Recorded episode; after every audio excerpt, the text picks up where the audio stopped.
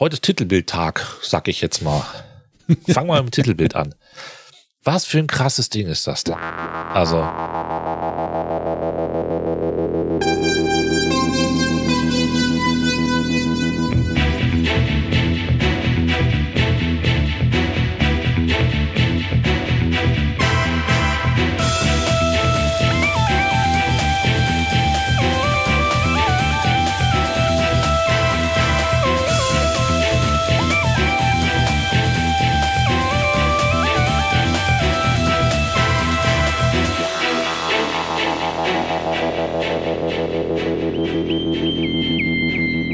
Ja, herzlich willkommen, Radio Freies Erdros. Wir sind im Sommer, na, beziehungsweise im Moment regnet es ziemlich draußen, also quasi ist es eine Sommerpause, ich weiß es nicht. Also am Radio gibt's eh keine Sommerpause. Wir nehmen fleißig auf. Das Radio ist unsere Sommerpause. Und natürlich auch der Mann an meiner Seite, der Ertrüder der Herzen. Hallo Christoph. Hallo Alex. Och, das ist schön, dass ich deine Sommerpause sein darf. Möchtest du meine Sommerpause sein? Oh, ah, ich glaube, wir haben einen Folgentitel.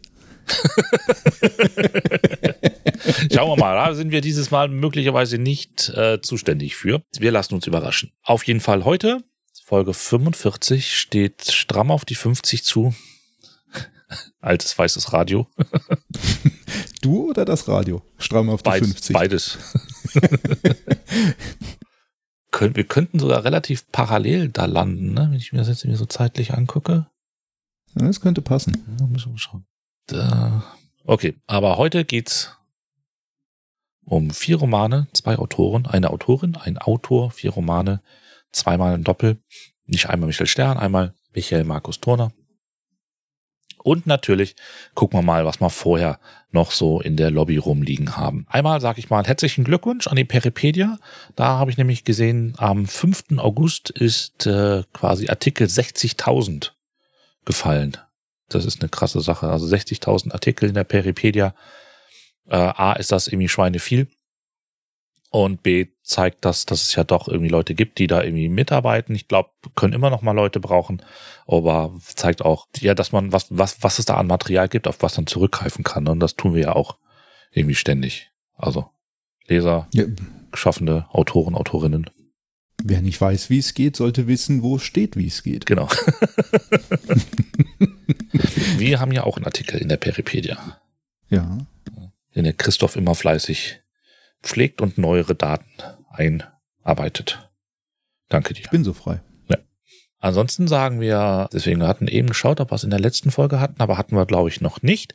Auch hier sagen wir nicht herzlichen Glückwunsch, sondern herzlich willkommen an das neueste Mitglied in der Periodenredaktion, nämlich Anna-Marina Gemeiner hat die Redaktion äh, nicht verlassen, ausnahmsweise mal nicht verlassen, sondern ist hinzu. Ja, das andere verlassen. Also sie ist nicht durch die Tür raus, sondern rückwärts durch die Tür rein. Ja. ich glaube, man hat sie nicht gezwungen. Ich hoffe es zumindest nicht. Ist ja schon auf, auf Instagram, gibt es ja schon das eine oder andere von ihr zu sehen. Ähm, macht irgendwie einen ganz netten ja lustigen Eindruck. so, alter weißer Mann, ja, guck mal wieder aus dem, guck mal, wie du aus der Pfütze rauskommst. Ja, ja, ich habe da schon Ideen. Also insofern herzlichen Glückwunsch und bin mal gespannt, ob man sich mal irgendwo kennenlernt, mal trifft und so weiter. Bin mal gespannt. Das ist ja nicht direkt die Nachfolge von der Janina Zimmer, sondern davor sind ja Leute gegangen. Ne? Die, die Anna Maria ist jetzt gekommen und da soll, glaube ich, aber noch jemand kommen, der dann direkter die Aufgaben von der Janina übernimmt oder die teilen sich irgendwie anders auf oder sonst irgendwas. Also ich würde irgendwie hoffen, dass sie wieder zur alter Teamstärke ähm, zurückführen, zurückkommen, damit sie da auch wieder weiter gut arbeiten können. Weil das war, glaube ich, die äh, Sabine Kropp hat mir in Garching oder generell in Garching gesagt, die arbeiten schon schwer am Limit da im Moment. Ja, definitiv. Personeller Aderlass und äh, gleichzeitig aber die Werbemaßnahmen hochschieben, äh, um neue Leser zu, zu generieren, um Interesse an, der, an den Serien, ist ja nicht nur die erste Auflage, sondern auch Perry Road Neo zu, zu wecken. Ja. Ja.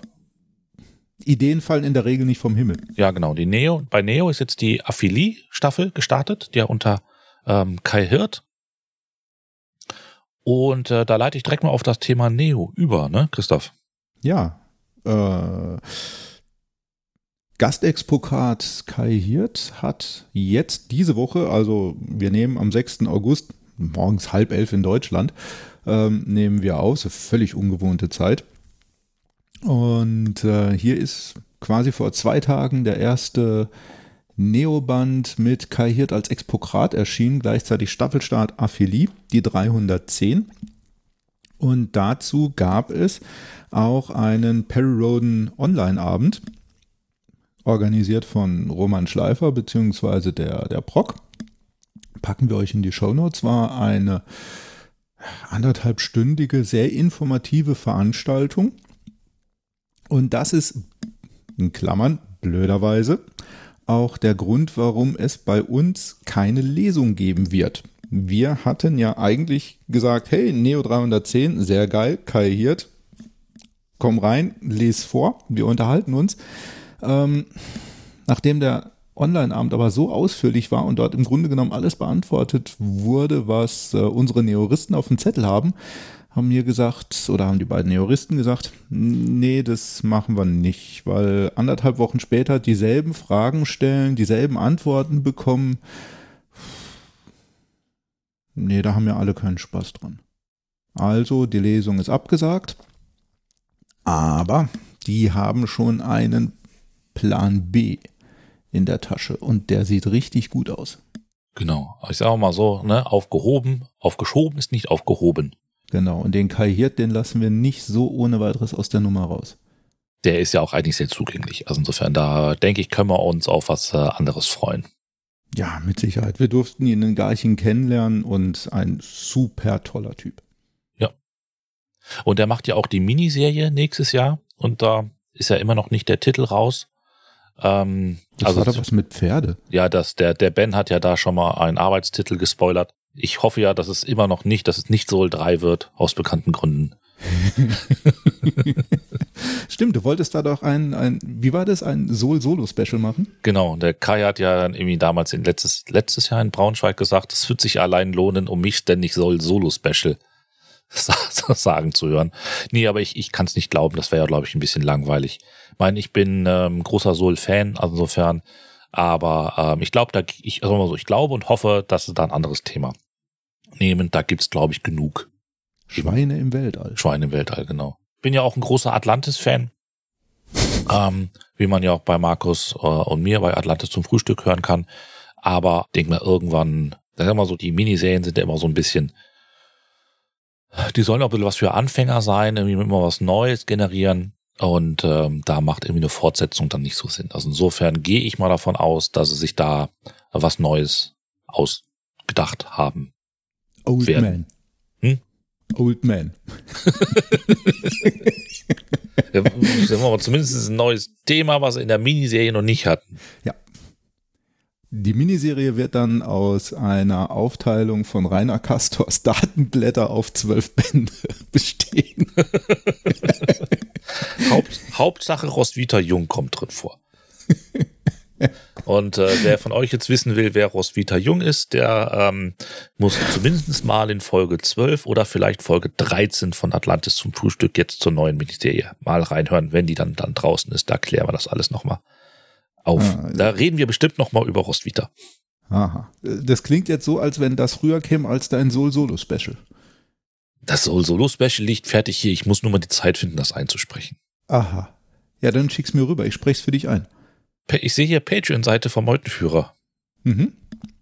Ich weiche überhaupt nicht vom Thema ab. Nö, nö du, du bist wieder der Gottvater der Überleitung. Genau. Michael Markus Turner hat es vorgemacht ähm, mit einer Patreon-Seite. Der Meutenführer zieht nach und hat jetzt auch seit ähm, zwei Wochen etwa eine Patreon-Seite. Packen wir euch natürlich in die Show Notes.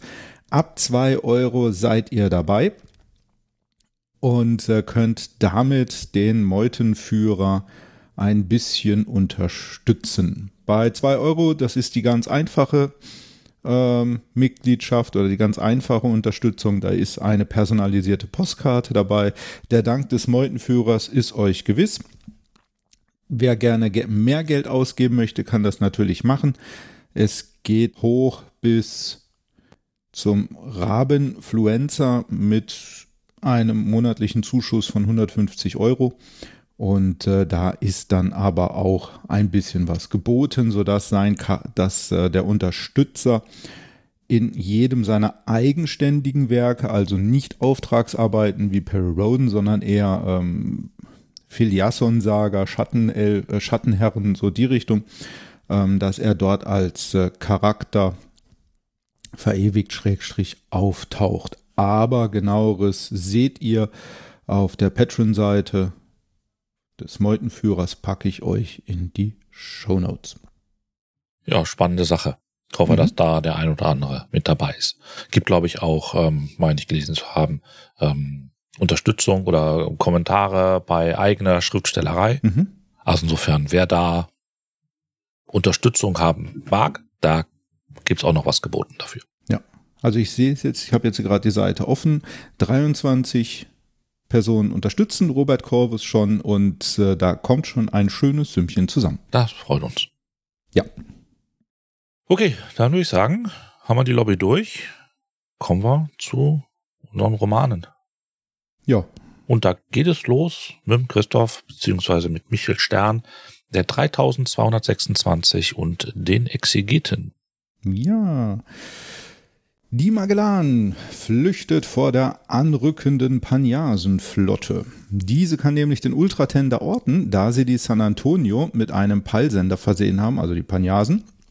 Und leider ist es selbst dem Paratron-Schirm der Magellan nicht möglich, die Sendeleistung komplett zu unterdrücken. Also geht nur in die Flucht nach vorne und der Entschluss, die San Antonio zu opfern.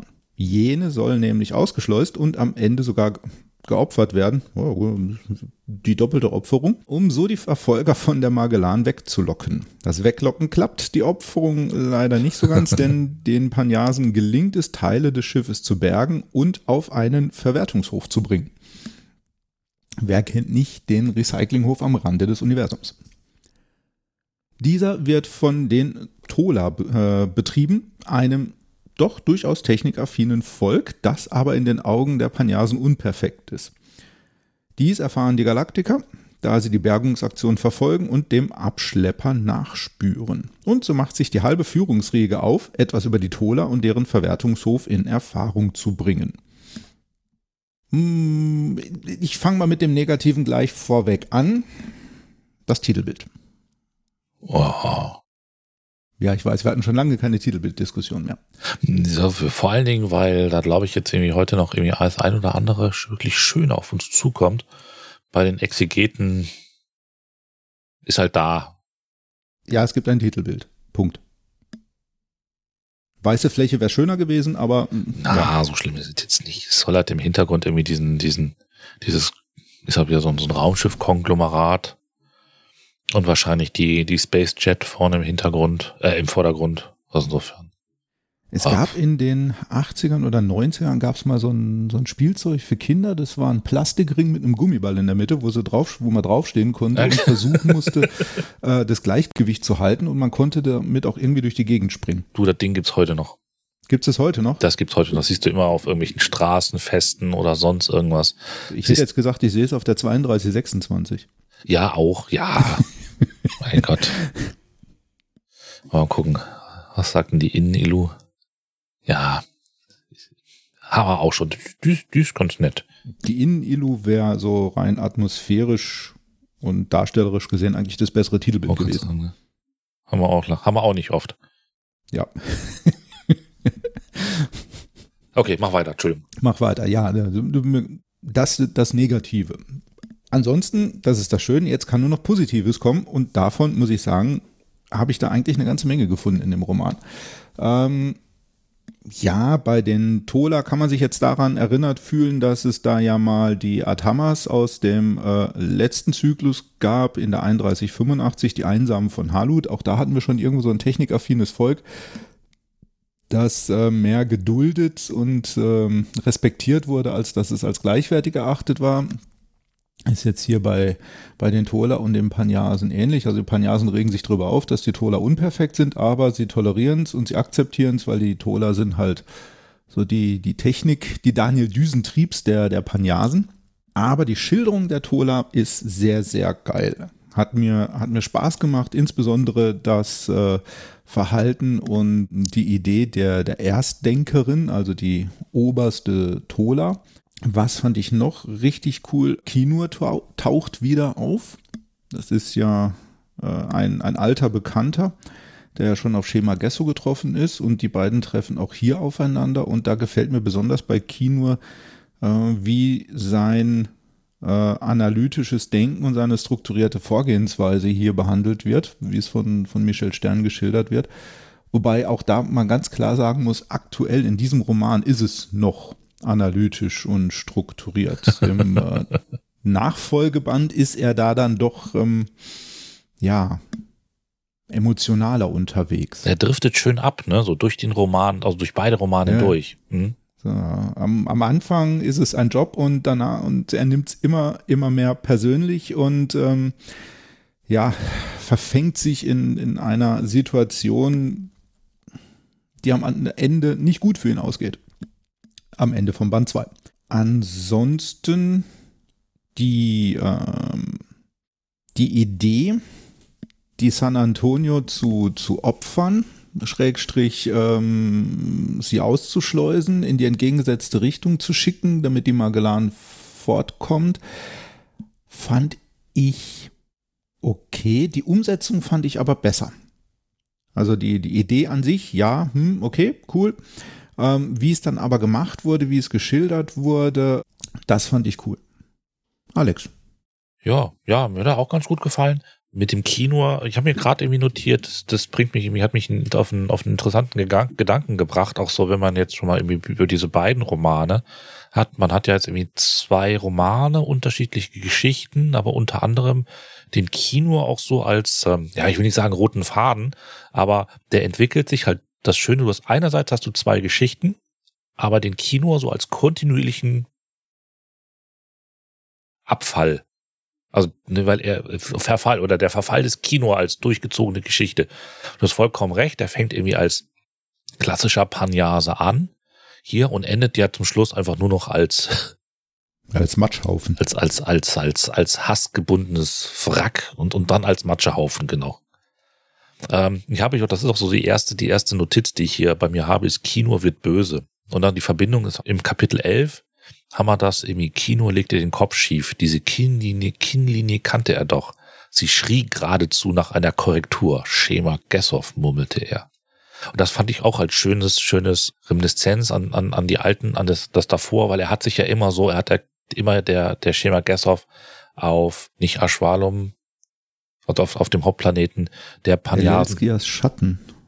Ja, genau. Wollte er ja immer eine, eine, eine Gesichts-OP, ne? Immer hier eine, eine ähm, dann sagt, ja, wenigstens diese Kinnlinie und dann siehst du schon viel, viel besser aus und so weiter. Das war ja schon fast obsessiv bei, bei ihm. Also wie so ein, du gehst auf den Flohmarkt und äh, willst nur gucken und dann rennt dir trotzdem der Verkäufer die, die halbe Zeit hinterher und will ums Verrecken irgendwas verkaufen. Genau. Das fand ich lustig, dass er das irgendwie da, da wieder mit reinzieht. Und der Kino zeigt, finde ich, auch schön, was so, so Panjasen dazu, Datum auch dazu gehört. Nämlich nicht nur eben dieses vordergründige Streben nach Perfektion, sondern eben auch alles dafür zu tun. Ne?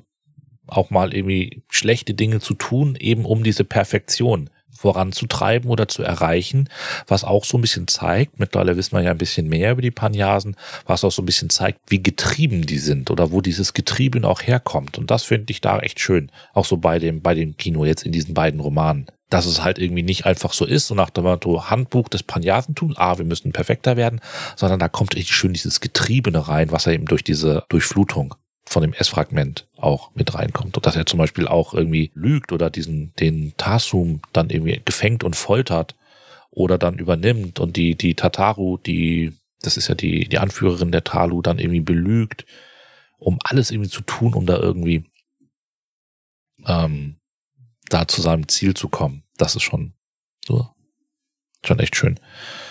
Ja, die Tola, da fand ich vor allen Dingen, habe ich mir gerade auch so notiert, ja, du hast recht.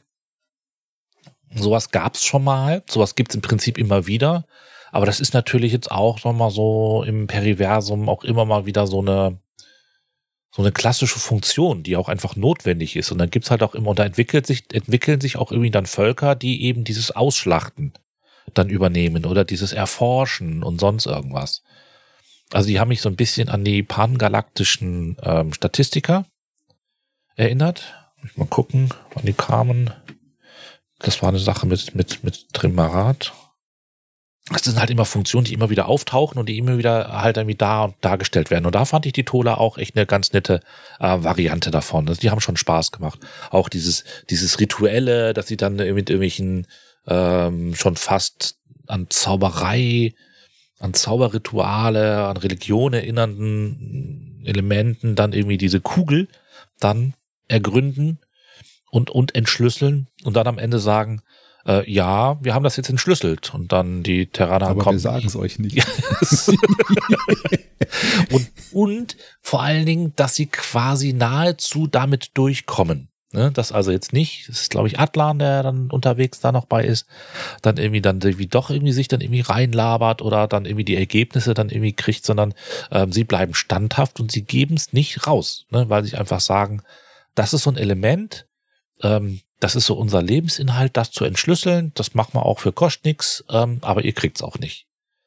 Dass die Terraner es dann doch irgendwie kriegen, ist ja dann irgendwie mit der Schema Gessov, die irgendwie feststellt, dass sie in ihrer Hypersenke eben Kontakt zu dieser Kugel ähm, bekommt und die dann quasi diesen, diesen Ritus aus der Hypersenke mitbekommt und dann so ein bisschen dann eben diese, diese Konverse ähm, entdeckt weil da ist ja diese Karte drin von diesem Transportsystem. Das entdeckt sie dann mit der Semtaube, kann man das so ein bisschen dann irgendwie aus ihrem Kopf entschlüsseln und dann entdecken, dass es hier irgendwie einen Zugang ähm, zu gibt zu diesem System oder was, was das genau ist. Das hat aber irgendwie ganz gut funktioniert. Also das hat irgendwie richtig Laune gemacht. Was haben wir noch? Ähm, ja, ne, Magellan, San Antonio fand ich auch ein interessantes Konzept, wie sie da irgendwie diese, das ist halt nicht einfach irgendwo ein Sender, ne, so à la Star Wars, hinten an den Auspuff irgendwie einen, einen, einen, einen GPS-Sender irgendwie dran geknallt, sondern die haben das ja irgendwie in, ähm, in, in die, die, Hülle Lackierung. irgendwie eingebaut. In den Lack. In den Lack, genau. Das, das ist irgendwie, bewegt sich irgendwie so. Und aber auch, dass die, die, die Kommandantin von der San Antonio dann irgendwie sich dann sagt, ah, das ist ja irgendwie so, so ein bisschen, sie die fühlt sich verantwortlich. Das ist so ihr Baby, die San Antonio. Und irgendwie, als sie dann irgendwie feststellt, dass man irgendwie da irgendwie nicht rankommt und der, ähm, das ist der Gnoscepter, der dann irgendwie dann da irgendwie durchwütet durch das Schiff und da irgendwie alles kaputt reißt. Und sie sagt dann, der Herr Luther zerfetzt mein Baby also umsonst. Übersetzte Chimananda Scott Schott, genau, das ist er. Ihre dunklen Lippen bildeten, die, bildeten nach den Worten einen ungewohnt schmalen Strich. Also insofern, ne, die, die dann irgendwie mitleidet, wie da ihr, ihr, ihr Baby zerrissen wird, ne? Und sie ist ja dann auch irgendwie und will sich auch schon fast selber opfern, dann am Ende, meine ich. Also insofern, beziehungsweise sie ziehen ja dann los und dann gibt's in Kapitel drei. ne, es wird, es wird dauern, bis diese Schönleuchter uns wiederfinden. Schönleuchter als schönes, äh, schöner Begriff für die Panjasen. Zeit für ein kleines Zigarrchen. Und später gibt's dann zum Abschluss den Jamesons Whisky inklusive der Ausnüchterungspille. Das fand ich auch lustig. Ja, alles in allem und durchaus ein Roman, der Spaß gemacht hat. Jetzt irgendwie nichts, wo man jetzt sagt, grätscht einen jetzt weg. Aber ich glaube, das war auch nicht so die Funktion. Ne? Das ist jetzt so ein bisschen die Funktion der Überleitung zur Konverse. Gibt durchaus Romane, die ich kritischer in so einer Position gesehen habe. Hat, hat, hat Spaß gemacht. Ja, dafür, dass der, der, der Anspruch an, oder vermutlich der, der Anspruch oder die Anforderung war, Kugelinhalt ist Konverse, lass dir was einfallen, wie die Galaktiker da drankommen und wie sie die Position der Konverse rauskriegen oder eine Position der Konverse rauskriegen. Wirklich sehr, sehr schön. Ja, auf jeden Fall. Mal gerade gucken, nur zur Schema Gestern was hab. Nee, das ist zu den Troller. Genau, da zu, zu den Tola habe ich, es gibt relativ am Anfang in Kapitel 1 gibt es eine Diskussion zwischen der Tataru, also der Anführerin der Panyasen, die sich ja, also die Tola, die sich, hast du ja auch richtig gesagt, eben nicht äh, perfektionieren lassen wollen und ihn und den Kinua, der dann irgendwie ausgeschickt ist, um halt eben die Tola zu, zu panyasieren, und ähm, sie ihn dann irgendwie auskontert mit, deine Idee von Vollkommenheit ist eine Kette, du solltest sie sprengen, sie macht dich zu einem Vehikel für etwas, was dich lenkt. Ne? Und das fand ich schon so cool, weil sie damit ja ganz unbewusst genau das trifft. Ne, sie ist ja dann quasi der Wahrheit viel, viel näher dran und ahnt das wahrscheinlich auch viel, viel intensiver als der Kino dann selber. Ne? Das ist ja de facto tatsächlich so. Es ist ja quasi eine Kette oder so ein Antrieb innerer. Das fand ich sehr cool. Das war's dazu. Sonst habe ich nichts. Würde ich sagen. Also auf jeden Fall Daumen hoch von mir. War ein schöner, netter Roman. Ja. Schöner, netter Roman klingt irgendwie abwertend. Nee, war überhaupt nicht so geil. Hat auf jeden ja, Fall Spaß gemacht. Andersrum. Ähm, ich glaube, für dich kann ich das sagen und für mich auf jeden Fall. Das Buch zugeklappt und hatte ein gutes Gefühl. Ja, auf jeden Fall. Hm? Genau. Wir haben uns unterhalten gefühlt. Und das gut. Ja. Deswegen Daumen hoch von mir. Ja, auch von mir. Daumen hoch. Okay, dann machen wir weiter zur Welt der 1000 Transmitter. Band 3227, auch Michel Stern. Die Magellan ist unterwegs und erkundet den Planeten Darasam. Der ist gar nicht so weit weg von Elelchel, von dem Hauptsystem der Panyas. Ich meine, es wären irgendwie 30 Lichtjahre gewesen. Hier sollte der Einstieg in das konverse System sein, also dieses eh jenem intergalaktischen Transportsystem, von dem man aus der Fragmentkugel erfahren hat. Der Einstieg ist aber jetzt irgendwie, ja, da ist jetzt nicht irgendwie ein Ortsschild, wo du sagst, hier, ne, Konverse bitte hier, bitte rechts ein so einordnen. Nee, es scheint irgendwie ein Transmittersystem zu sein. Und das Problem ist, dass eben der Planet oder das ganze System ähm, von eben Tausenden von Transmittern durchzogen ist, durch welche die Bewohner reisen. Die Bewohner des Systems führen immer sogenannte Pravats auf. Das sind irgendwie kleine Theaterstücke, Spiele, Rollenspieler. Und das wird dann auch teilweise gefilmt. Und das ist so deren Methode, soziale Konflikte zu verarbeiten, Probleme zu lösen, anzusprechen und so weiter. Und die, die spielen das quasi aus. Und auch die Terraner müssen da immer mit ran und müssen sich daran beteiligen. Ähm, man erkundigt also ähm, das System. Man teilt da irgendwie zwei Teams auf, wo so ein bisschen mannschaftsmäßig die Teilnehmer ausgelotet werden zwischen Periron und Atlan. Wer darf Sihu, wer muss Alchura nehmen? Atanas Lato gehört auf jeden Fall auch dabei.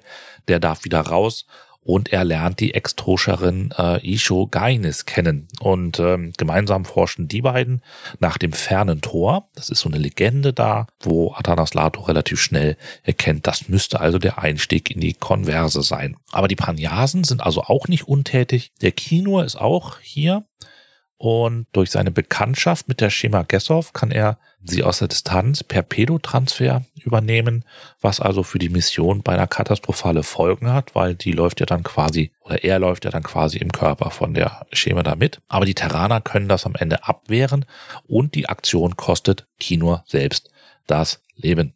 Er verliert also in Schemas Hypersenke ein Duell gegen Alchoran und wird dann ins Nichts gesaugt, so fühlte sich das an und sein Körper wird dann von seiner Assistentin zerstrahlt, damit er da irgendwie nicht als Klumpen in die Heimat überführt wird.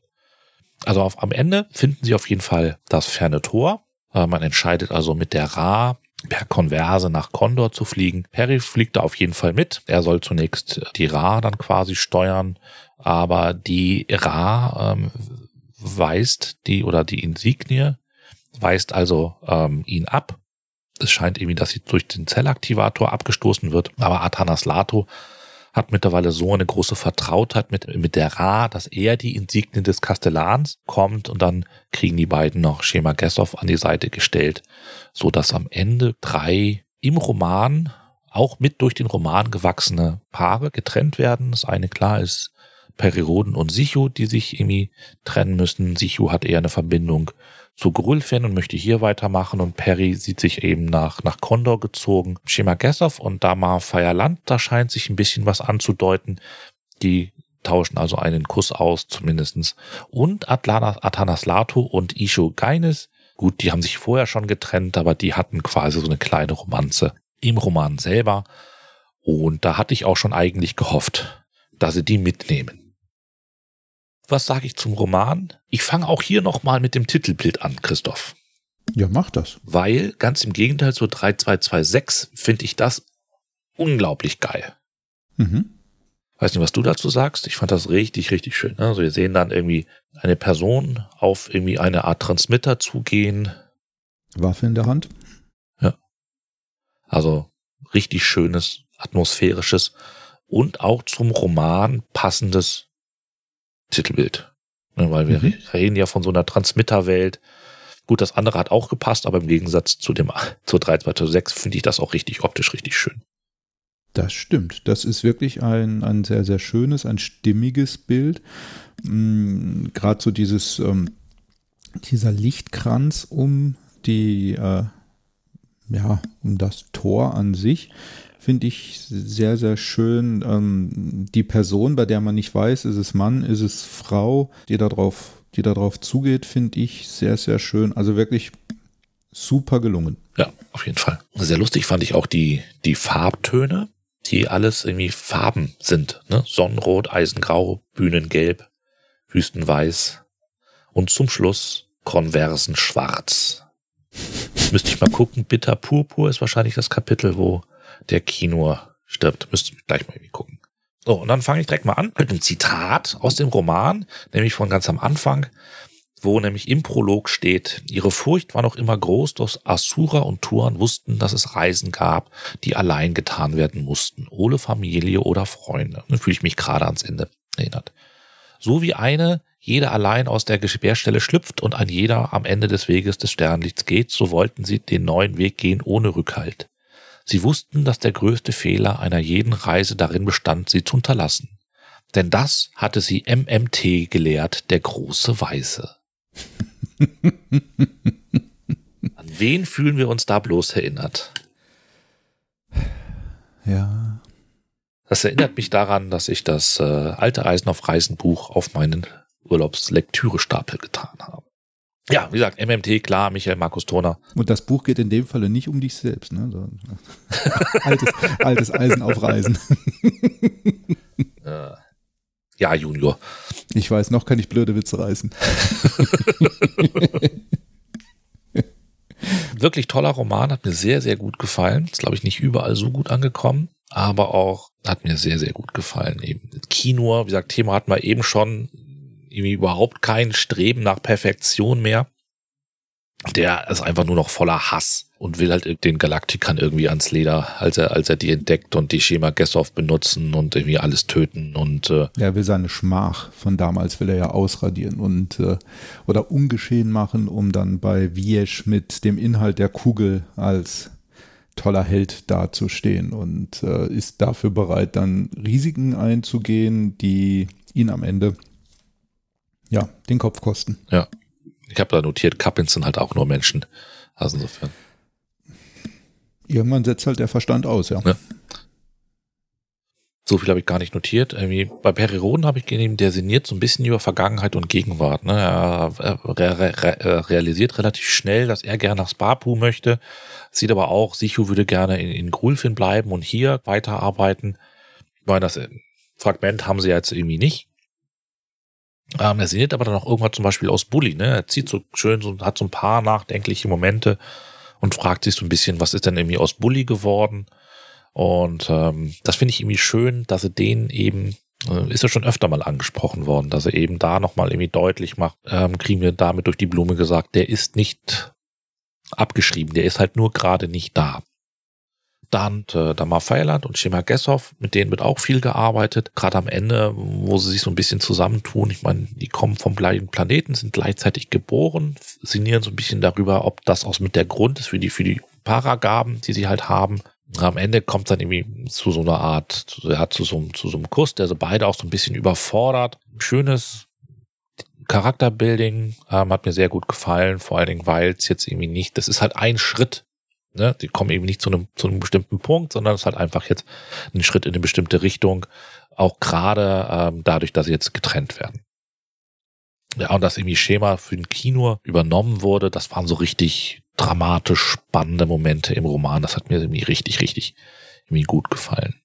Ja, vor allen Dingen den, den Kampf, den er kämpft oder der, der stattfindet bei der Übernahme von Schema. Er hat sie, glaube ich, beim ersten Mal hat er sie komplett übernehmen können, aber danach hat sie ja immer noch sich dagegen gewehrt, bis dann am Ende der finale Fight äh, zwischen Alshoran und Kinur um Schemas äh, Persönlichkeit oder um Schemas Geist. Ja. ja, das ist immer so ein Hin und Her, ne, zwischen den beiden mhm. in, in, in, in dem Körper drin. Fand ich irgendwie ganz perfide von der Atmosphäre. Also wirklich super gemacht. Insofern. Das hat mich richtig mitgenommen. Und dann irgendwie das, das, das ganz, das komplette Gegenteil ist nämlich äh, Lator und die Ishu, die sich irgendwie kennenlernen und vom ersten Moment richtig gut verstehen und dann irgendwie dadurch gegenziehen und er auch ihrem Vater oder Onkel, ich glaube, Vater ist es irgendwie, äh, dann präsentiert wird und er schon so, ähm, ach, ist das dein Neuer? Und sie dann so, was? Nein, nein, nein, nein. Aber dann macht sie so Witze darüber. Und aber überhaupt nicht albern, sondern irgendwie ein ganz schöner Roman. Und äh, wie gesagt, Lato wird sie um, sehr, sehr gerne mitnehmen. Aber sie will halt ihre Heimat und Aufgabe nicht verlassen und wird auch ja dann am Ende nicht funktionieren, weil sie eben nur drei, drei mitschicken. Aber das war auch so eine Sache, die, die mir richtig schön gefallen hat. Eine richtig schöne Romanze. Was auch eben diesen Charakter, also das war im, im K.O.-Teichenzyklus, haben wir uns über den, den Lato noch so ein bisschen, ich will nicht sagen lustig gemacht, aber da gab es ja die Szene, ähm, wo sie dann in dem, in dem, in dem Schiff, das, das, das Schiff dann irgendwie betreten, äh, Richtung, um Richtung Kao Porter zu gehen und man irgendwie erfährt, dass der, der Lato irgendwie eine Affäre mit der einen hatte, die ihn ja dann irgendwie eigentlich verprügeln will oder so. Und alle denken, ähm, Atlan ist so der schwere Nöte, aber da ist es tatsächlich der, der Lato. Und hier wird einfach gezeigt, dass er einfach auch nicht nur aus Primzahlen besteht, sag ich jetzt mal, sondern auch wirklich Gefühle und Emotionen hat und die auch richtig zeigen kann. Ne? Also er wird irgendwie nicht auf diesen verschrobenen Wissenschaftler beschränkt und das, ihn haben wir jetzt ja auch häufiger schon im, im Einsatz erlebt, sondern hier entwickelt sich der Lato echt zu einem, zu einem richtig coolen ähm, Charakter weiter. Das fand ich richtig cool. Ja, ja und zu Yishu habe ich noch irgendwie dieses Urgroßvater, der nämlich irgendwie ein schönes ähm, Zitat in Kapitel 7 hat, wo er so, ne, Vermgeines trat vor seine Urenkelin und das Holo, den betrachten er irgendwo so ein, so, ein Holo. Er dreht sich, er drehte sich zu Athanas um, selbst Viesh ist eine Platzhalterin. Sie ist eine Präparatorin des wirklichen Ganyos oder der wirklichen Ganya, ein kosmisches Vorspiel. Das fand ich auch ein interessantes Zitat weil das ja, wie soll ich sagen, die Wirsch nicht entwertet, so ein bisschen delegitimiert, sondern weil der dann irgendwie quasi sagt, die nimmt sich zwar wichtig, aber die steht auch nur für irgendwas, was, was sie irgendwie gar nicht ist. Hm. Also ich kann es gerade nicht besser ausdrücken. Mir fehlt jetzt gerade so ein bisschen. Also das da irgendwie ist, sie ist, sie ist, sie steht nur gerade da und irgendwann muss die beiseite treten für, für etwas, was, was wirklich dahin Und gehört. Auch sie ist nicht von Dauer. Ja, ja. Ja, so, so Stuart, Stuart von Gondor, ne? Sie ist einfach nur da, bis der König halt kommt. Ja, Truchsess, ja, ein genau. bisschen. Ja. In die Richtung. Ja, und dann zum Schluss eben fand ich auch irgendwie ganz toll, eben dieses ganz emotionale Trennen der Paare, wie gesagt, Athanas und ähm, E-Show haben sich schon getrennt. Dann eben ganz emotional Sichu und, und, und Perry auch und dann natürlich irgendwie dieses, womit man nicht weiß, was damit irgendwie passiert mit äh, Damar und, und Schema und ja, ja, und fast, fast die schlimmste Trennung wäre ja Atanas Lato und die Ra gewesen, ne? aber er bekommt ja dann quasi dann, dann die Ra mit der Insigne und das fand ich auch irgendwie sehr, sehr cool. Und zum Schluss dann irgendwie, ne, Atlan und Perry, Atlan und Odan umarmten einander.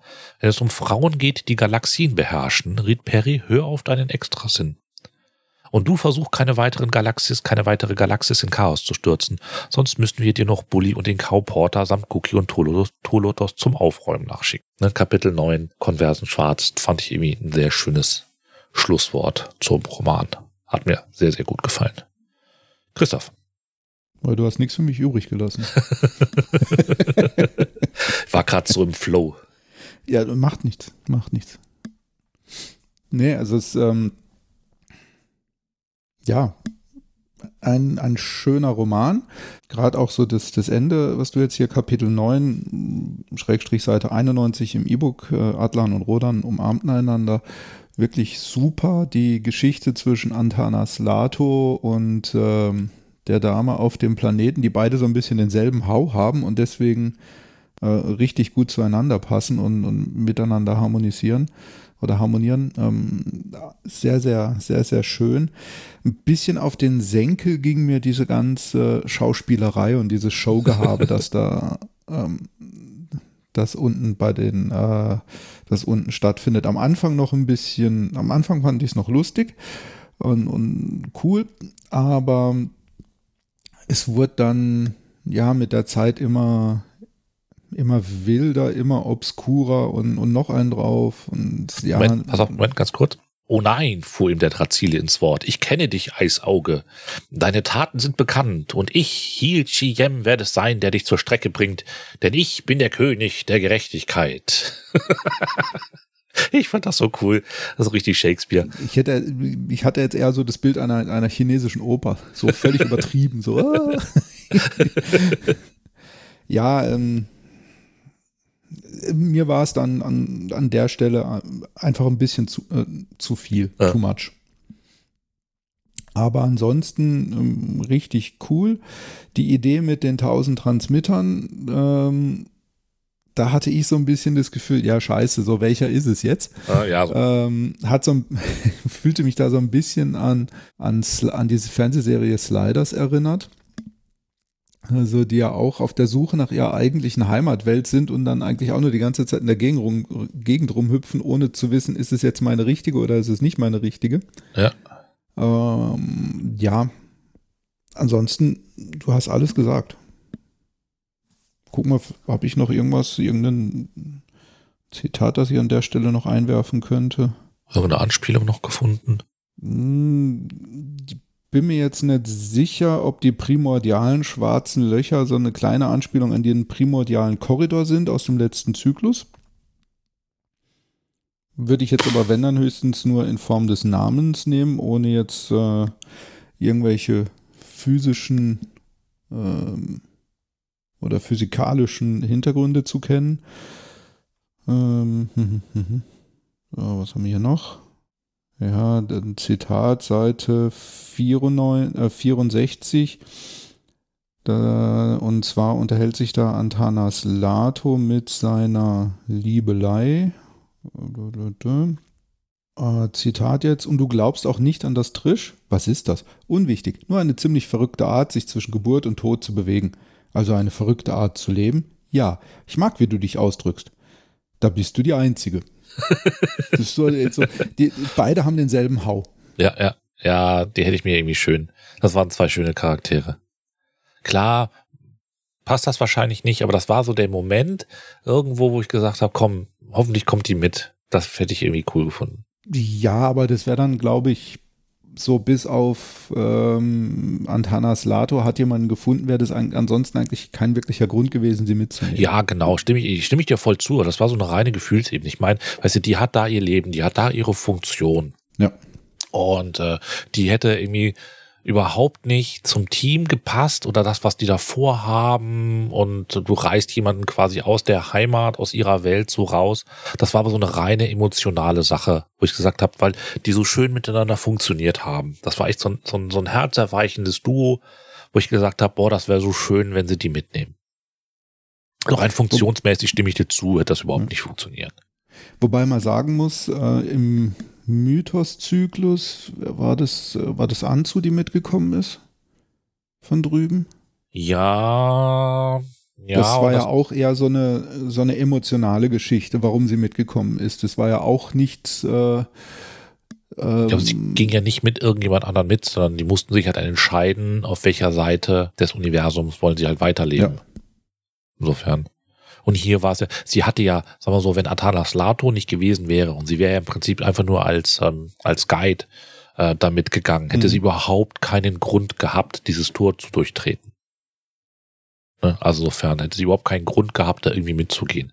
Und deswegen macht es auch irgendwo keinen Sinn. Deswegen fand sie aber auch schön, dass sie die Trennung im Prinzip vorher gemacht haben und sie dann nicht dann bei der Ra quasi mit feststellt, oh nee, sie, da ist jetzt kein Platz für sie sondern da wird der Cut ja vorher schon gemacht und das fand ich irgendwie dann auch ähm, für den Charakter auch sehr würdig, weil sie ja entscheidet, äh, nee, du, ich bleib hier.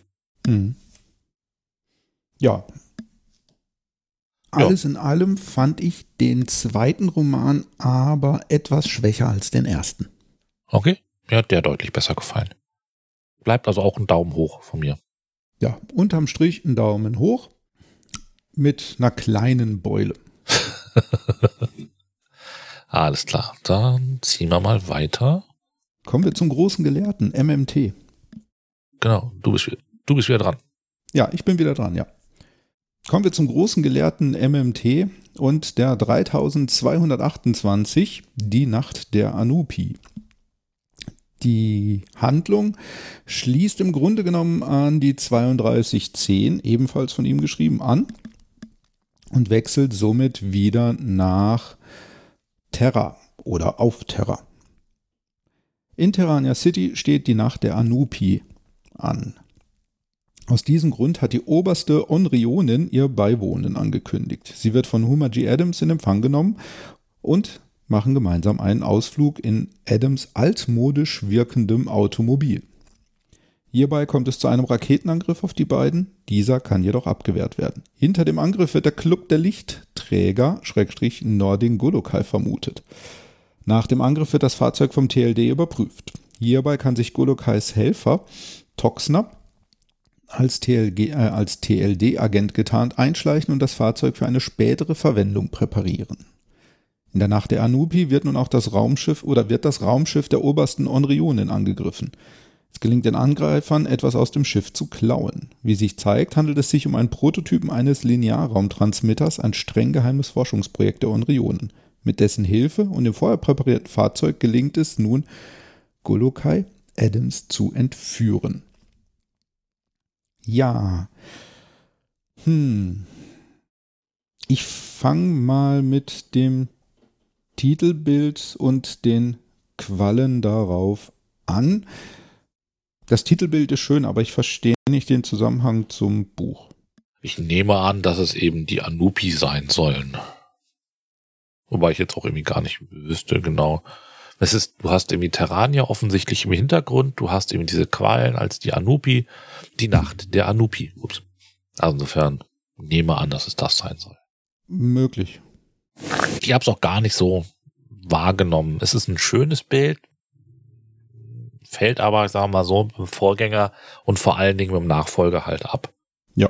So, habe ich zur Kenntnis genommen. Fertig. Ja. Ansonsten, mir gefällt die Art wieder, wie Homer G. Adams geschildert wird. Auf der einen Seite will er ja eigentlich mit diesem ganzen Scheiß nichts mehr zu tun haben. Er ist froh drum, in der zweiten Reihe zu stehen. Auf der anderen Seite mischt er dann doch noch ganz gerne vorne mit. Und äh, ja,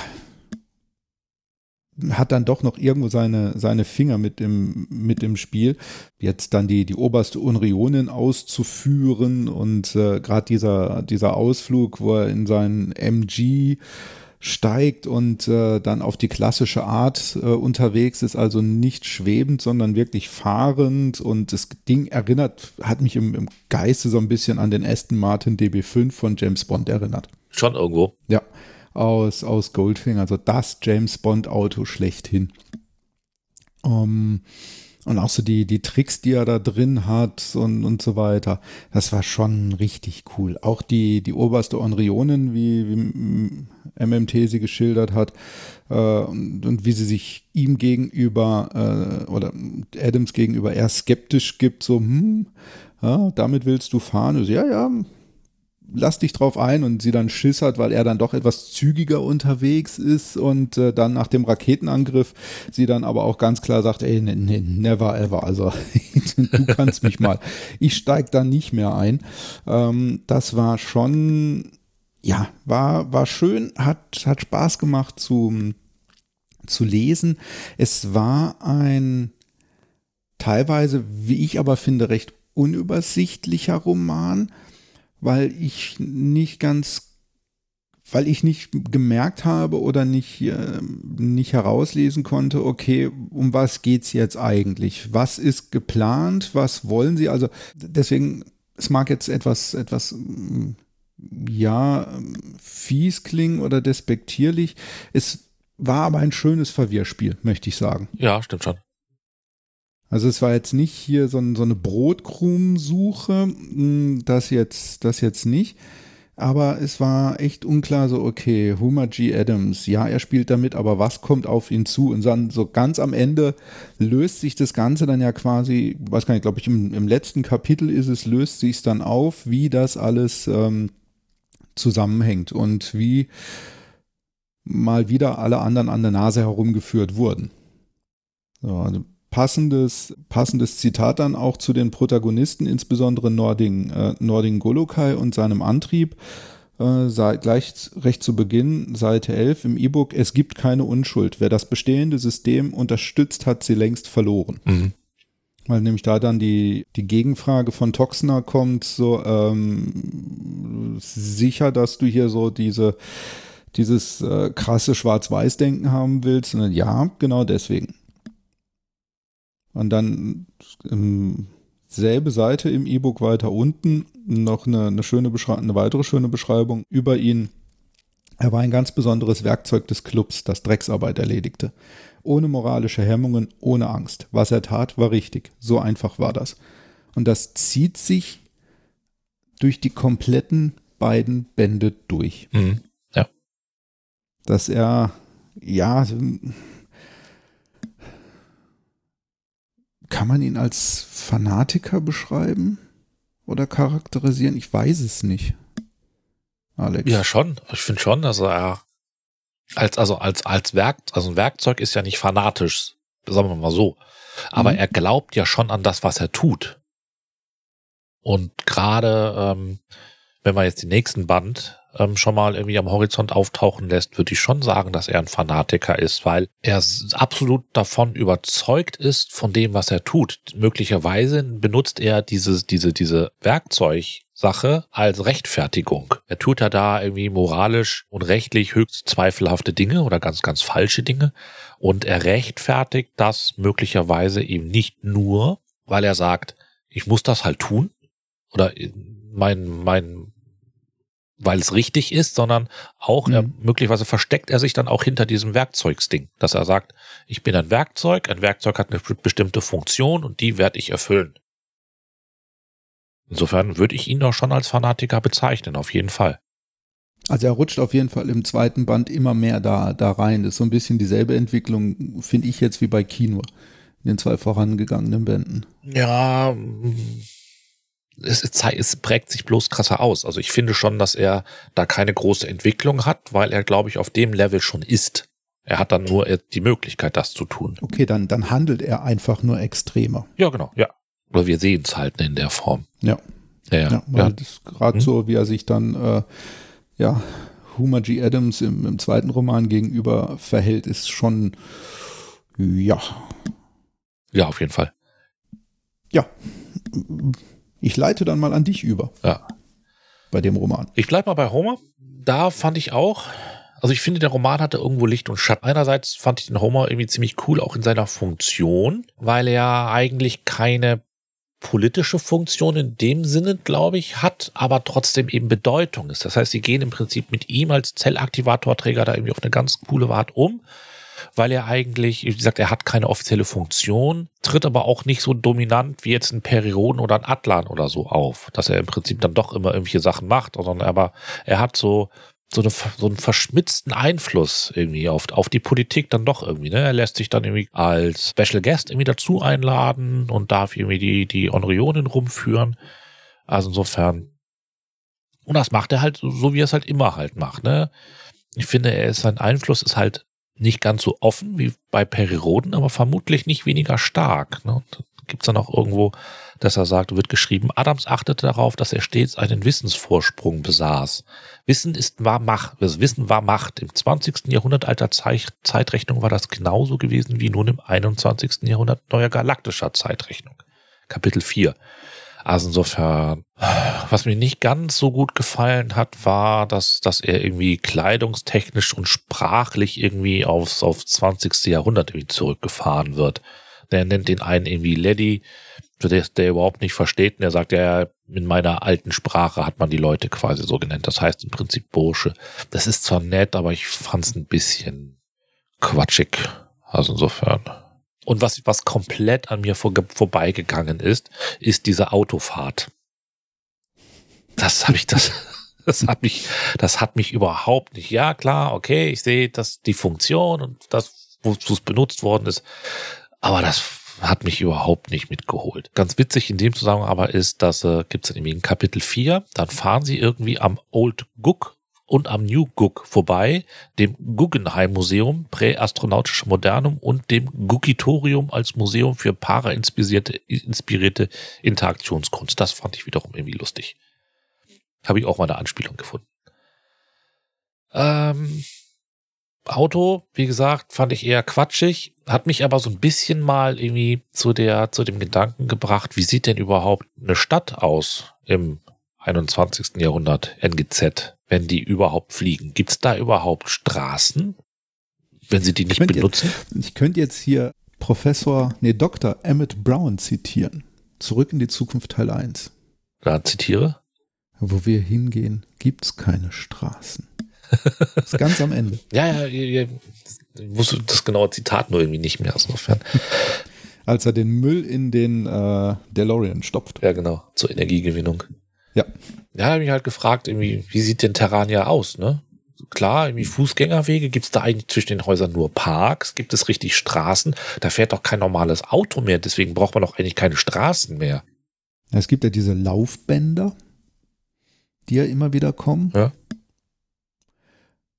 Ja. Da finde ich mal einen interessanten Gedanken.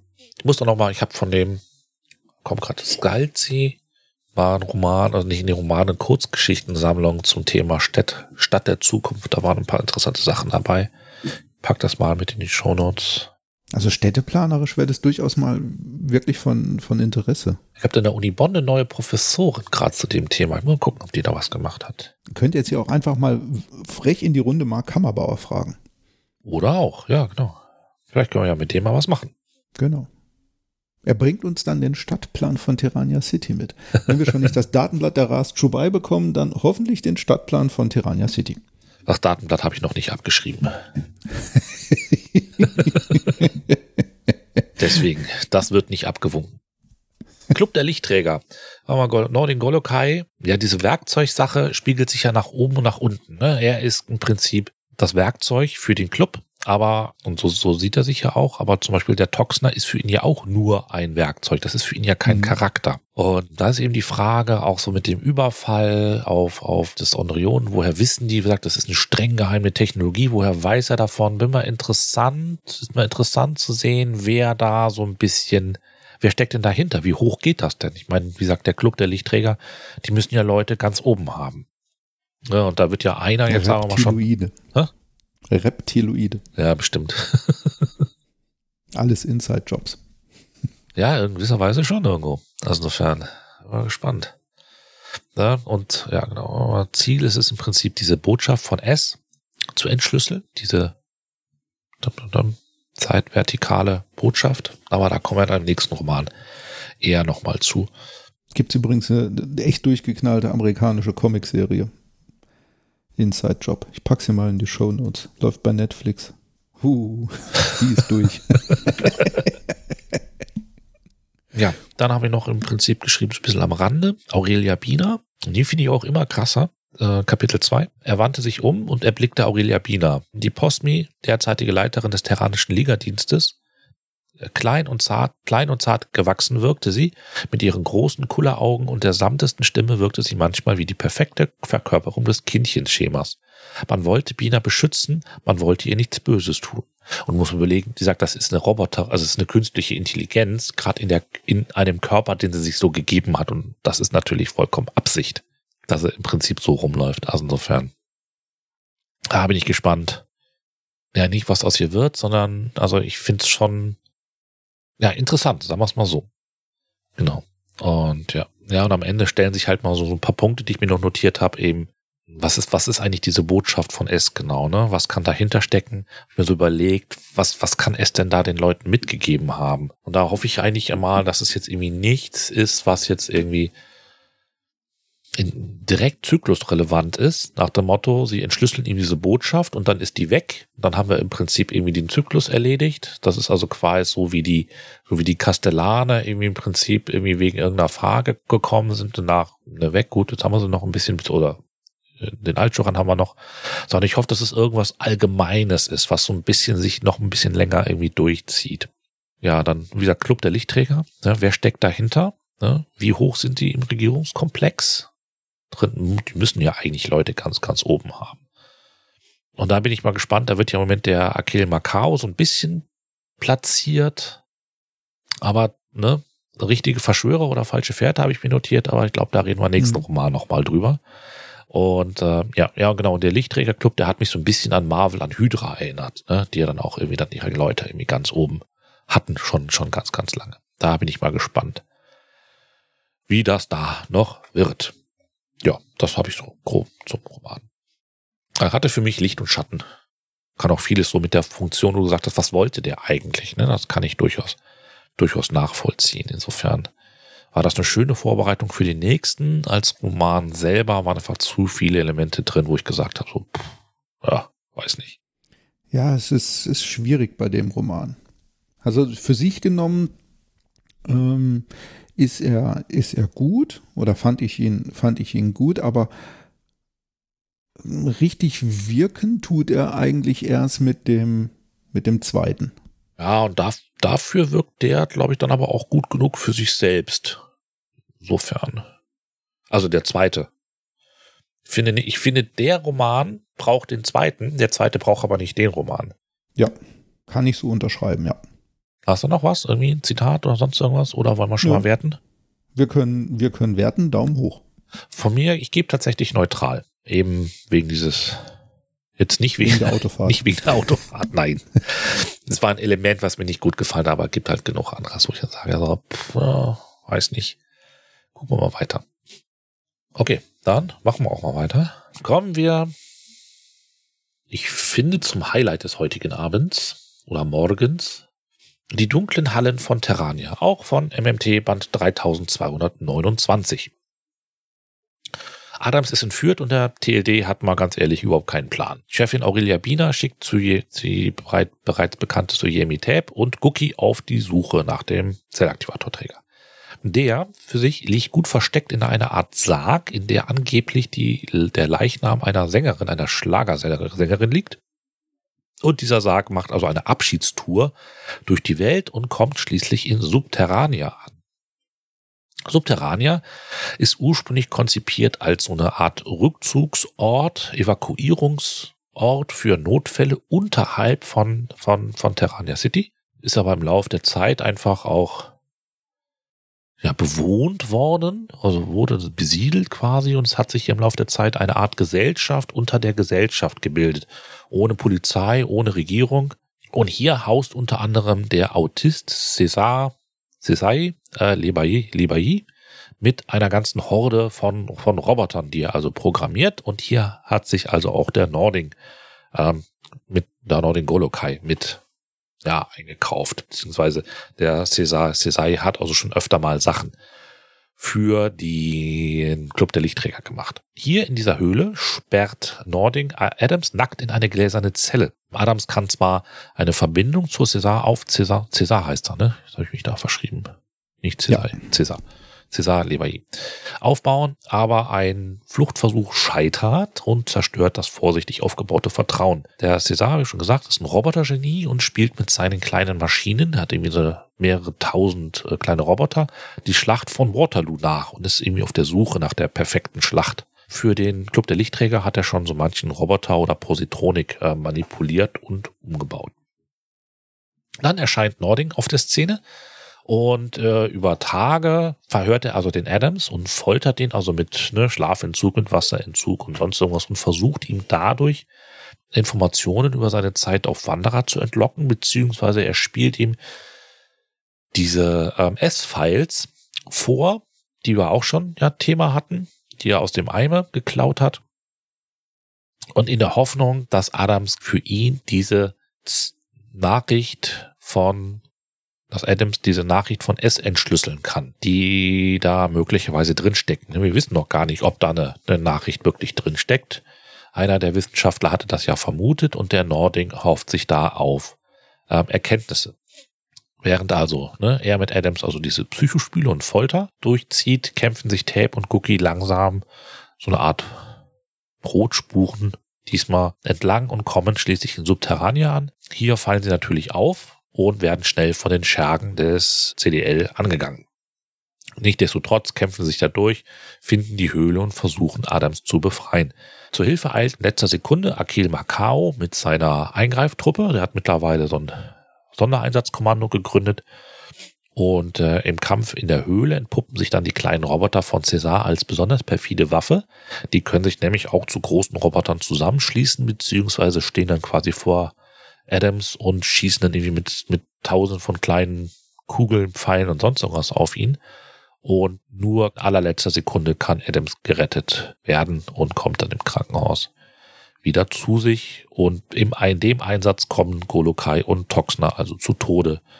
Der Golokai wird per Thermostrahler von Akil Macau getötet. Adams kann also gerade noch so gerettet werden und Akil Macau ist jetzt der eigentliche Chef des IS-Kommandos. Aurelia Biener vertraut ihm aber nicht, uneingeschränkt, in Klammern, und gewährt äh, Suyemi Tep eigene Rechte, auch wenn die sich erstmal um Xenia Bifang und Huam vom Eime-Institut kümmern soll, weil die haben ja da eines der S-Fragmente gerettet und die sollen jetzt erstmal gucken, was damit wird. So viel zum Roman. Heute ist Titelbildtag, sag ich jetzt mal. Fangen wir mit dem Titelbild an. Was für ein krasses Ding ist das denn? Also, ist von, von Arndt Drexler. Erinnert mich an Band 11 von Atlantis 1. Das verlinken wir auch mal. Von Atlantis muss sterben. Mit dem Baby drauf. Von Olaf Brill, der Roman. Was auch nicht das optisch schönste Titelbild der Reihe war, aber mit für mich das beeindruckendste und das auch, ne? Das zeigt irgendwie diesen, den Adams in dem Glaskasten vor einem undefinierbaren Hintergrund, total ausgezerrt. Fand ich also nicht schön, aber gut, unglaublich gut. Weiß nicht, was du dazu sagst, Christoph. Es ist stimmig. Es passt wunderbar in den Roman rein. Ich habe so ein bisschen, ja, mich stört ein bisschen die Proportion von Kopf und Oberkörper. So, den Kopf empfinde ich als ein bisschen zu groß im Vergleich zum Oberkörper. Oder der, der Oberkörper passt nicht zum Alter des Kopfes. So, da, da, da, beißt, da beißt es sich bei mir ein, ein bisschen.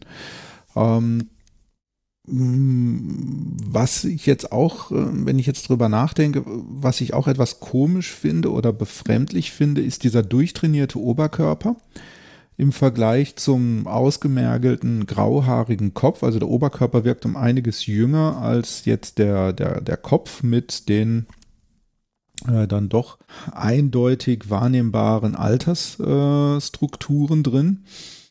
Ich hätte mir jetzt ihn, wenn es wirklich so die Situation ist, während der Entführung hätte ich ihn gerne etwas ausgemergelter gesehen oder etwas geschundener, den, den Oberkörper. Ja. Aber wirklich sehr sehr krasses Titelbild. Ja. Gut, ich finde ihn jetzt nicht so durchtrainiert, sondern tatsächlich eher so ein bisschen ausgemergelt. Aber eher in dem Sinne, ich meine, der ist jetzt ja auch keine, der ist ja jetzt nicht über Monate da drin und, und, mhm. und, und wird da abgemagert, sondern es sind ja, ich weiß jetzt gar nicht, wie viele Tage das sind. Also insofern so lange geht das ja gar nicht. Ja.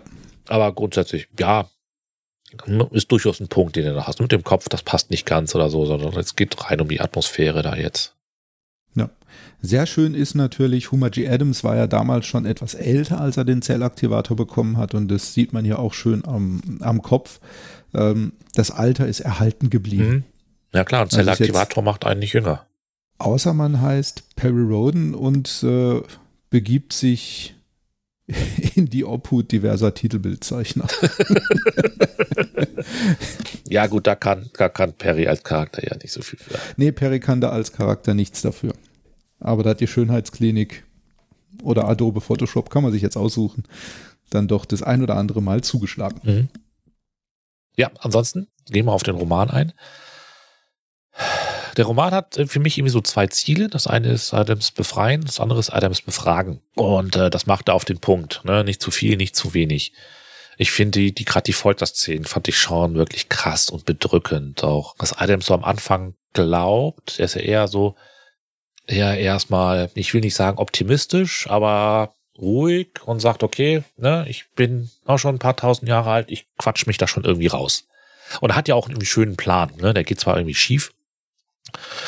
Und dann könnte man eben sagen, ja, okay, das mit dem Brechen geschieht eigentlich ein bisschen viel. Aber das ist so, finde ich, so ein bisschen, ähm, einerseits ist das jetzt auch ähm, Adams und nicht Perry oder Atlan, die da möglicherweise mehr Souveränität und Erfahrung haben in solchen Sachen, weil sie es einfach öfters äh, schon durchgemacht haben. Andererseits ist das auch irgendwie nicht das Ziel, ne, sondern wir, wir springen so ein bisschen eben von dem ähm, Adams will versuchen, sich zu befreien, hin zu dem Adams ist gebrochen. Da bräuchte man mhm. eigentlich ein bisschen mehr Zeit. Das wird jetzt einfach übersprungen, um eben zum Ziel zu kommen. Finde ich jetzt irgendwie nicht so ganz so dramatisch. Will ich aber in dem Punkt ansprechen. Habe ich auch schon irgendwo gehört, dass sich darüber schon mal ähm, glaube beim Terranischen Kongress war es so, die hatten das da angesprochen, ist durchaus ein Punkt, fand ich aber nicht so dramatisch. Also insofern hat mir das irgendwie schon, ich habe mich einfach von, von der Atmosphäre der Szenen einfach wirklich gut einfangen, einfangen lassen. Also insofern, und auch gerade zum Schluss, ich meine, eines der letzten Kapitel heißt ja dann auch noch ähm, Kapitel 17, 17 Tod eines Unsterblichen. Ich weiß jetzt nicht, ob Adams zu den großen fünf gehört, die also irgendwie nicht sterben. Ich war mir da nicht sicher. Also so rein mhm. von der Emotion. Das hat wenn mich vorher einer gefragt hätte, ne, glaubst du, dass er Adams hops gehen lassen? Dann würde ich natürlich sofort sagen, nein, auf keinen Fall. Aber so von der Atmosphäre, ich hab's MMT in dem Moment wirklich zugetraut. Das war von der Atmosphäre so, dass ich mir nicht sicher war, ob Adams das überlebt. Und als dann ja. irgendwie dann in dem Kapitel das Licht ausgeht für ihn, dachte ich mir so, das werden die jetzt nicht gemacht haben, oder? Das haben die jetzt nicht gemacht. Also rein auf der emotionalen Ebene hat der Roman mich da echt krass gepackt. Du wolltest irgendwie gerade was sagen. Nee, nee, nee. Also ich war mir auch nicht sicher. Geht er drauf oder geht äh. er nicht drauf? Ja, klar, weißt du, wenn du den Roman nimmst, du liest den, dann kommt das Kapitel und du legst es beiseite und denkst doch mal irgendwie mit Distanz drüber nach, dann würde man wahrscheinlich schon sagen, nee, glaube ich nicht, ne? Aber in dem Moment hat das mich echt so gepackt, dass ich mir echt nicht, nicht sicher war. Und damit einfach der perfekte Roman. Was haben wir noch? Der César. Den fand ich auch cool. Der hat mir richtig, richtig gut gefallen, weil das echt so ein super tragischer Charakter war. Da wird, der kommt ja relativ am Anfang, glaube ich, dass er von seiner Mutter verlassen wird, die ihm einfach so ein bisschen Geld auf die Karte, auf die Geld, auf die Chipkarte lädt und dann Zigaretten holen geht, quasi im übertragenen Sinne des Wortes und einfach nie wiederkommt. Also ein missbrauchter Charakter, ne? So, gibt schon häufiger. Und eigentlich ist es so, bin jetzt mal gespannt, weil das ist ja eigentlich ein Genie mit Computern und Robotern, äh, wird ja vom Club der Lichtträger mist unglaublich missbraucht und ist jetzt in den Händen der, der LFG. Und entweder geht das mit dem nochmal richtig krass schief oder sie schaffen es den irgendwie, irgendwie zu drehen, weil eigentlich kann man sich ja so einen irgendwie nicht entgehen lassen. Also insofern. Und passt auch irgendwie perfekt in, in diese Umgebung irgendwie da rein. Also ja, der hat mir auch richtig, richtig gut gefallen ja, Umgebung. Ich, es gab in den, keine Ahnung, wo habe ich irgendwie, habe ich es irgendwo notiert, 80ern, 90ern gab es eine alte Fernsehserie, die Schöne und das Biest, die irgendwie in so einer unterirdischen Welt unter New York oder so gespielt hat. Da fühlte ich mich ein bisschen dran erinnert. Ich habe keine Ahnung, wie alt die war die Serie. Die fand ich irgendwie schön atmosphärisch. Ich fand irgendwie für mich irgendwie, ich fand es auch irgendwie lustig oder interessant, dass eben, ja, dass so eine nicht gesetzlose, aber ungeregelte Welt unterhalb von Terrania herrscht. Ne? So eine Gemeinschaft von, von Individualisten, von Aussteigern. Ja, das, das fand ich schon irgendwie ein cooles Ding. Ich fand es auch überhaupt kein Problem, dass das irgendwie ja, ich finde, das passt auch einfach zu. Also ich finde, das passt ganz, das passt irgendwie ganz gut da rein. Ron Perlman hat das Biest damals ja, geschrieben. Genau, genau, genau, Ron Perlman. Ich pack's in die Show Notes. Ja, okay. Wikipedia sei Dank. Von wann war die Serie? Äh, 87 bis 90. Ja. ich war, also damals fand ich die cool. Die haben wir im ganzen Familienverbund irgendwie geguckt. Kann ich mich dran erinnern? War das nicht? Wer, wer war sie? Wer war das? Wer war die Schöne?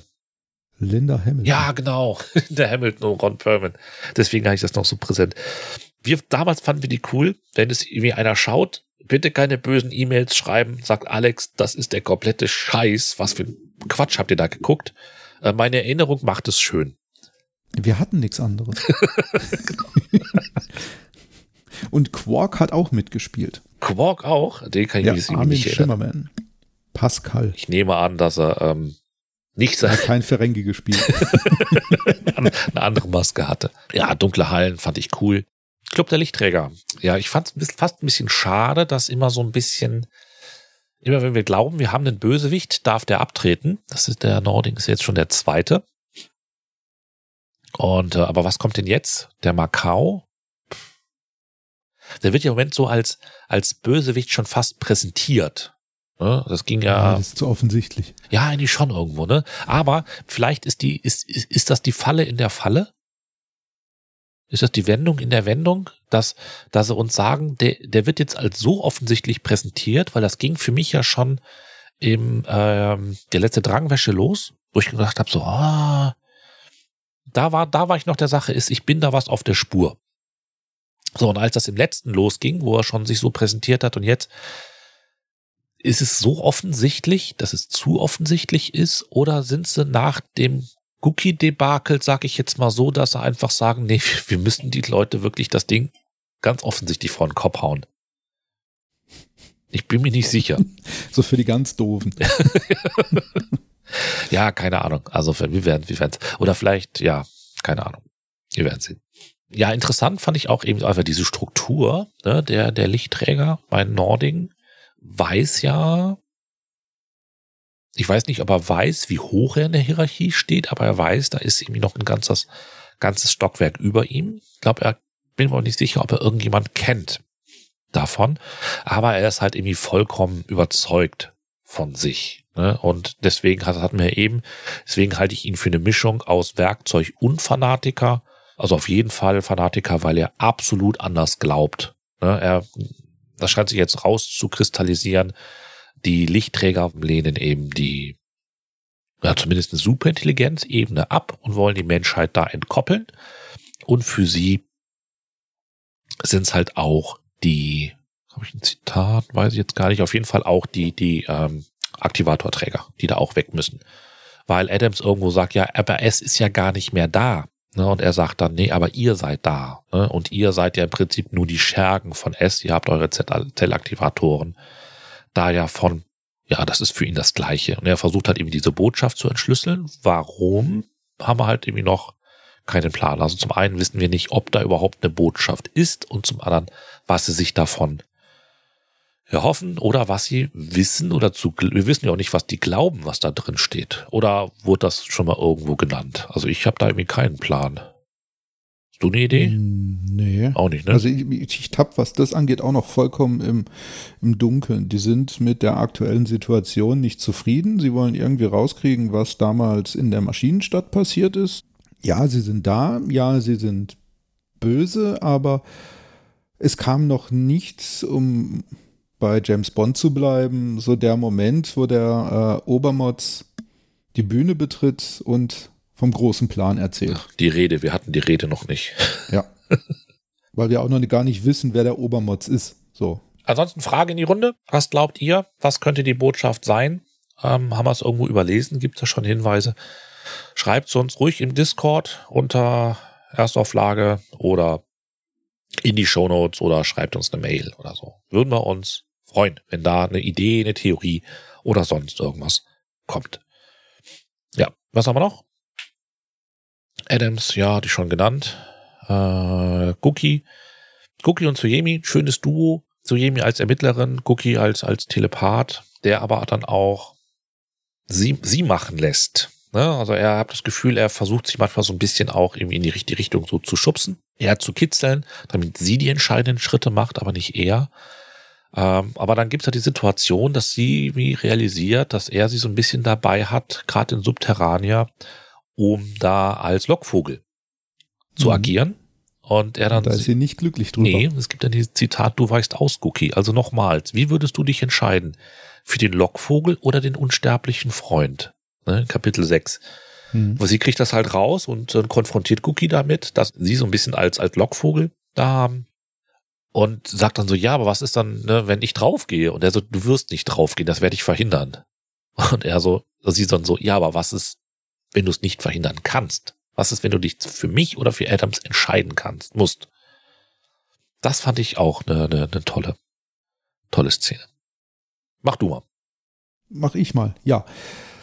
Äh, auch hier hast du mir wieder nicht viel übrig gelassen. Ein bisschen was aber dann doch noch. Ähm, ich habe ein zweigeteiltes Bild von dem Roman. Ich habe zum einen die Szenen mit Huma G. Adams, jetzt dann auch mit äh, Golokai dabei, mit Toxner dabei, mit César dabei. Fand ich großartig, fand ich beklemmend, beängstigend. Mhm. Sowohl wie mit Huma G. Adams ähm, verfahren wird, als auch das Verhältnis der, ähm, der Entführer untereinander. Gibt es eine sehr schöne Stelle im, im E-Book. Und zwar unterhält sich da Golokai mit äh, César, als es darum geht, dass äh, er César darauf vorbereiten will, beziehungsweise äh, Adams äh, erfolglos versucht hat auszubrechen. Da sagt Golokai zu César, nein, er war einfach nur nett. Er tut nur, nee, äh, ähm, César sagt zu, zu Golokai, nein, er war einfach nur nett.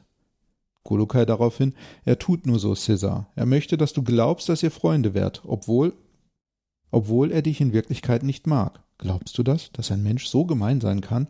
Oh ja. Oder hast du schon vergessen, warum du nach Subterrania gekommen bist? Hier bist du frei. Hier schreibt dir niemand vor, was du tun und lassen sollst. Hier kannst du spielen und an deinen Robotern bauen. Und da habe ich so die, die, die perfi das perfide Verhalten von Golokai drin, äh, drin erkannt. Oder so glaube ich drin zu erkennen. So auf der einen Seite ähm, kritisiert er, dass Huma G. Adams den Cézanne nur benutzt. Und auf der anderen Seite ist er ja kein Deut besser. Er gaukelt ja auch nur vor und versucht, ihn für sich zu gewinnen und für seine Sache zu gewinnen.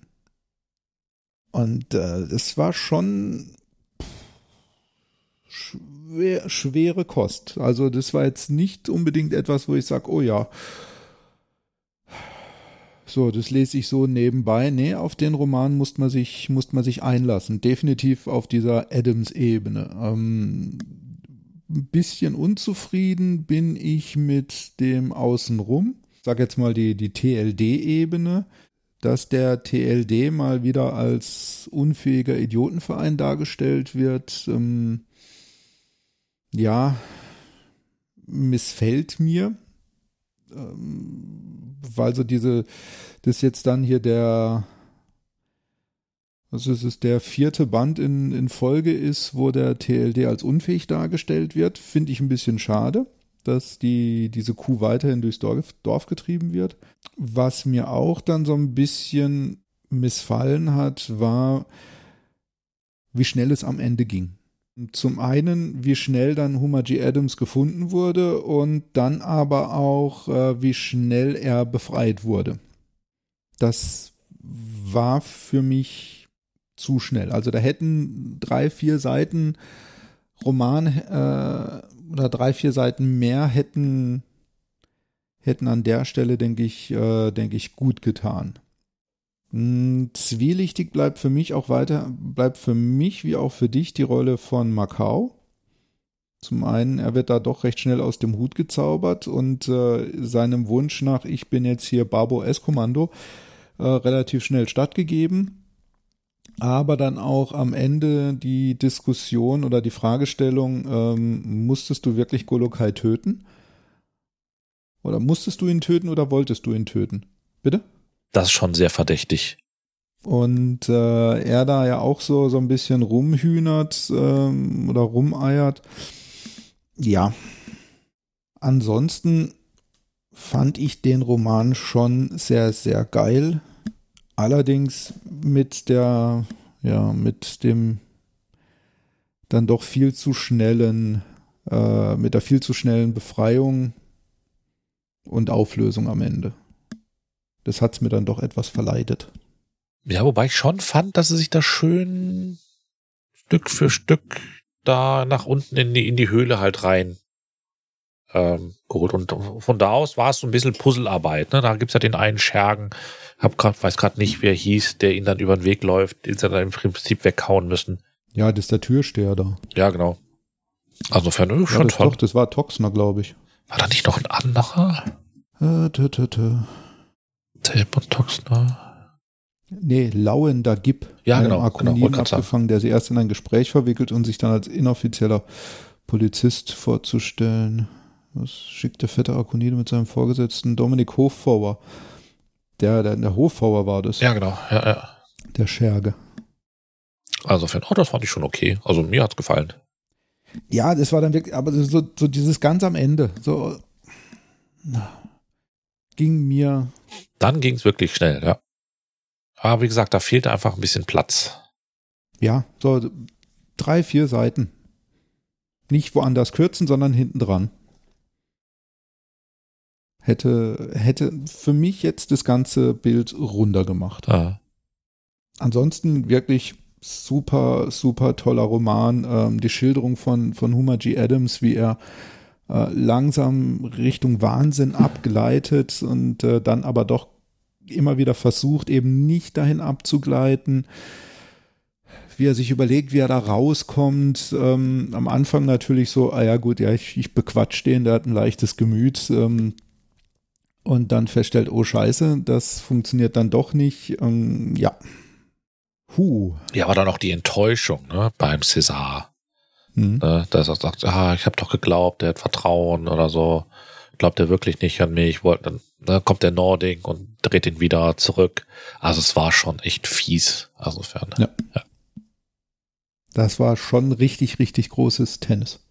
Das zeigt aber auch, gibt Kapitel 5, aber so, er liest ne, vom, vom Golokai, ne, er liest zu, dass der Kratin ihn umahnte. Ne, das zeigt aber auch, wie er von, von, von ihm denkt. Mhm. Das, wie gesagt, du hast gesagt, er benutzt den ja auch nur. Ne?